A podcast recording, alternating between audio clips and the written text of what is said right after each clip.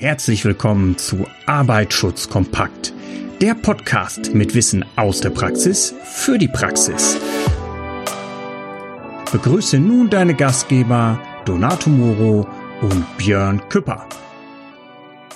Ja, hallo und recht herzlich willkommen zu einer weiteren Ausgabe von Arbeitsschutz kompakt, der Podcast rund um die Themen Arbeitsschutz, Brandschutz und auch Umweltschutz.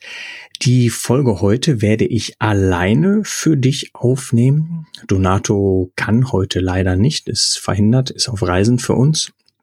Und wichtig ist, dass wir natürlich immer kontinuierlich weitere Folgen für euch produzieren.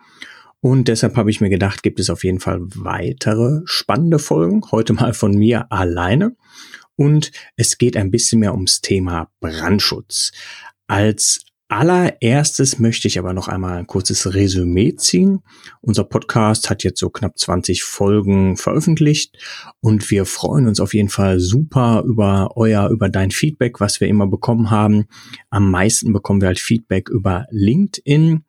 Und ja, da kann man ganz einfach mit uns auch in Kontakt treten. Dort haben wir auch eine extra äh, LinkedIn-Gruppe zu dem Podcast ins Leben gerufen. Und wenn du sagst, okay, äh, das ist für mich auch interessant, ich würde mich gerne mit euch allen vernetzen, dann ja, komm einfach am besten, geh auf LinkedIn und such nach uns, Arbeitsschutz Kompakt Podcast oder geh einfach auf unsere Webseite www.sicherermitarbeiter.com und dort findest du auch direkt den Podcast und alle weiteren Informationen. Wie gesagt, wenn irgendwelche Wünsche sind, Vorschläge oder auch konstruktive Kritik, jederzeit sind wir dafür gerne natürlich offen.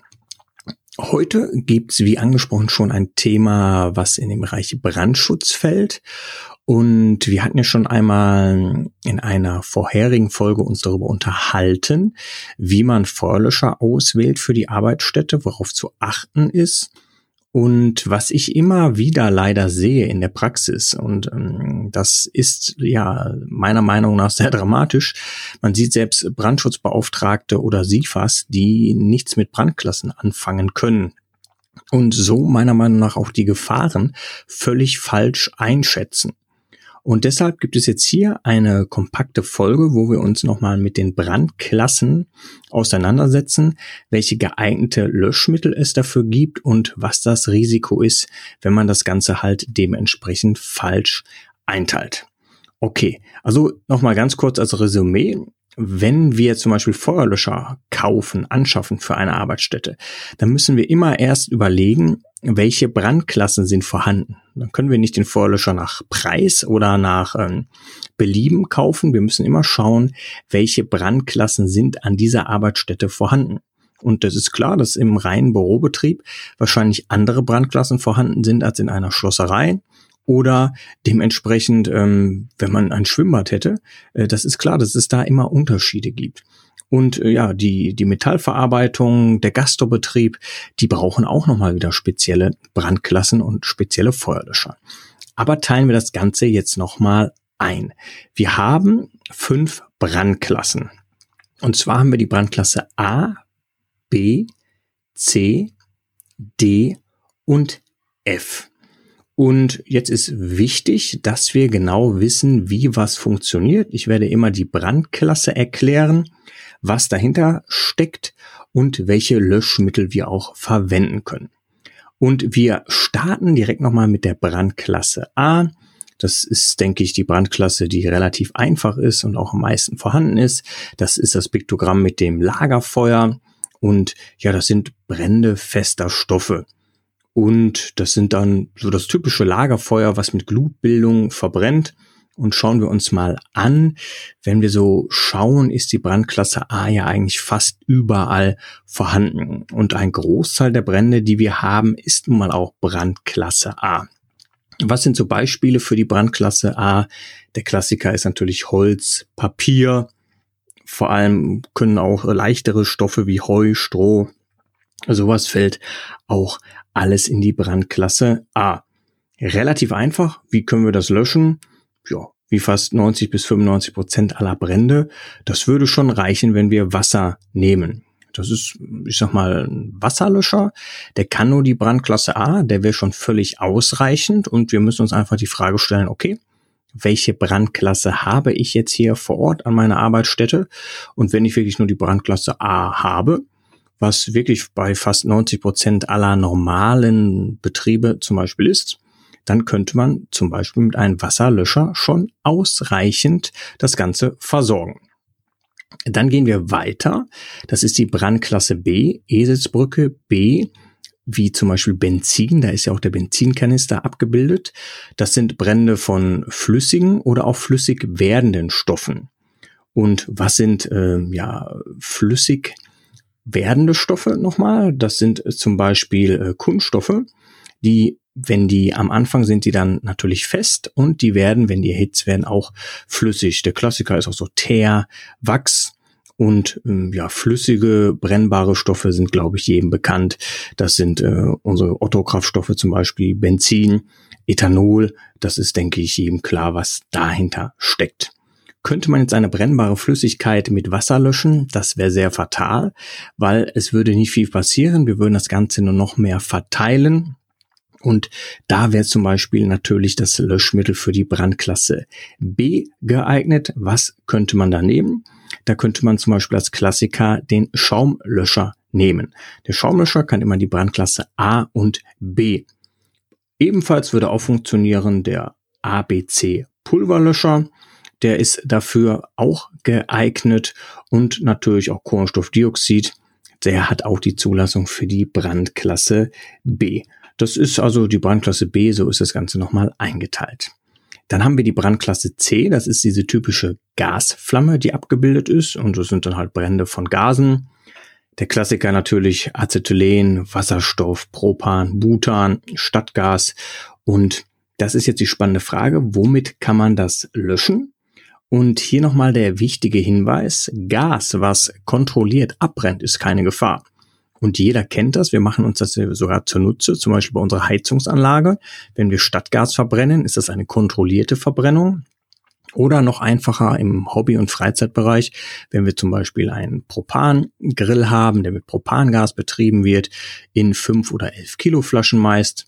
Und da ist es ja auch, dass das Gas kontrolliert ausströmt, aber natürlich direkt entzündet ist und so abbrennen kann, dann ist es keine große Gefahr. Und bei Gasbränden ist halt das Problem, da muss ich darauf achten, ich kann nicht mal eben die Flamme abschlagen, wenn nicht sichergestellt ist, dass die Gaszufuhr danach nicht gestoppt ist. Als Beispiel, du schlägst die Flamme ab und jetzt strömt unkontrolliert weiter Gas aus und das ist viel gefährlicher, wenn sich der Raum oder die Atmosphäre jetzt zu einem explosionsfähigen Gemisch durchmischt und dann kommt irgendwo ja eine Zündquelle her, ein Zündfunke und dann würde das Ganze explodieren.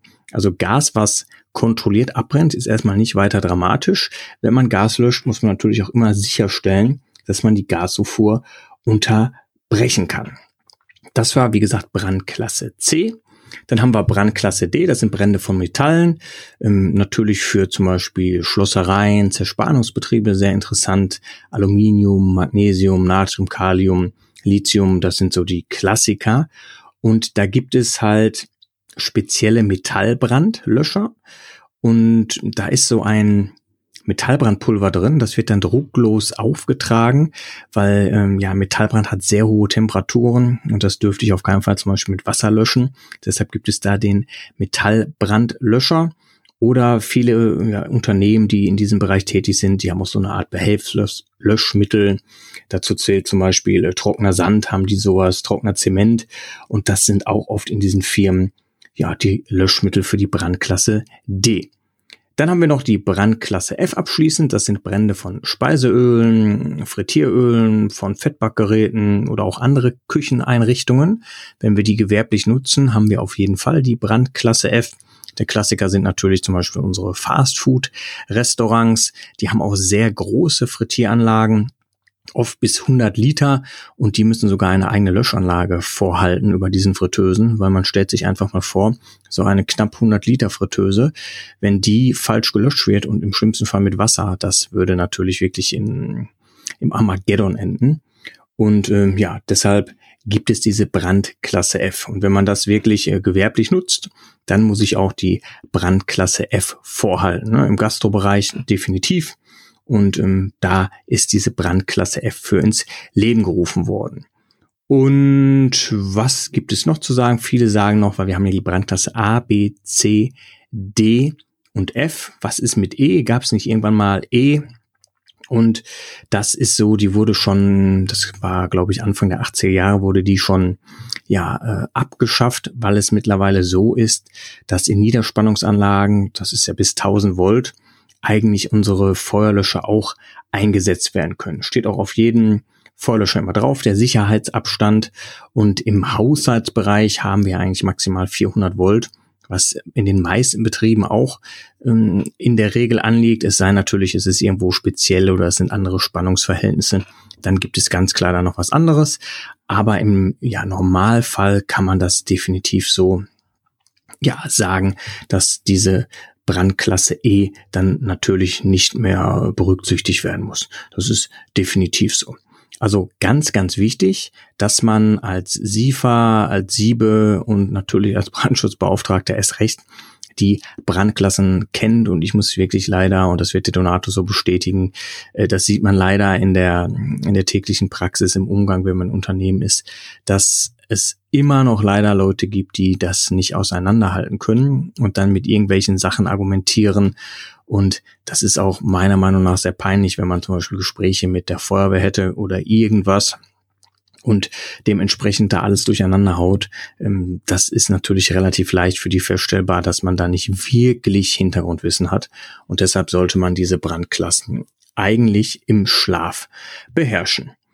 Wie gesagt, ich möchte es auch in dieser Folge relativ kurz halten. Es ging wirklich einmal darum, nochmal die Brandklassen zu differenzieren, auf die Wichtigkeit hinzuweisen, auch nochmal hinzuweisen, wie ich das Ganze einteilen kann, indem ich Beispiele genannt habe, was da natürlich brennt und dementsprechend welches Löschmittel ich einsetzen kann.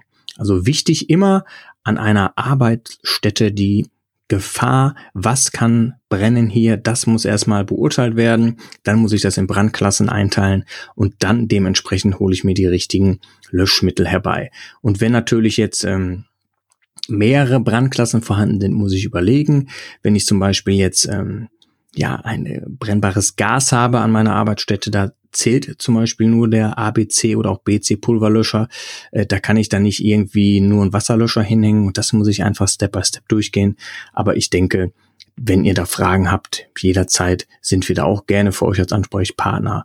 Wie gesagt, geht einmal auf LinkedIn, schaut mal, ob ihr auch Interesse habt, in unsere Arbeitsschutz-Kompakt-Gruppe zu kommen, beizutreten. Und ich finde, es ist immer sehr wichtig, wenn man sich auch in der Welt des Arbeitsschutzes und des Brandschutzes miteinander vernetzt.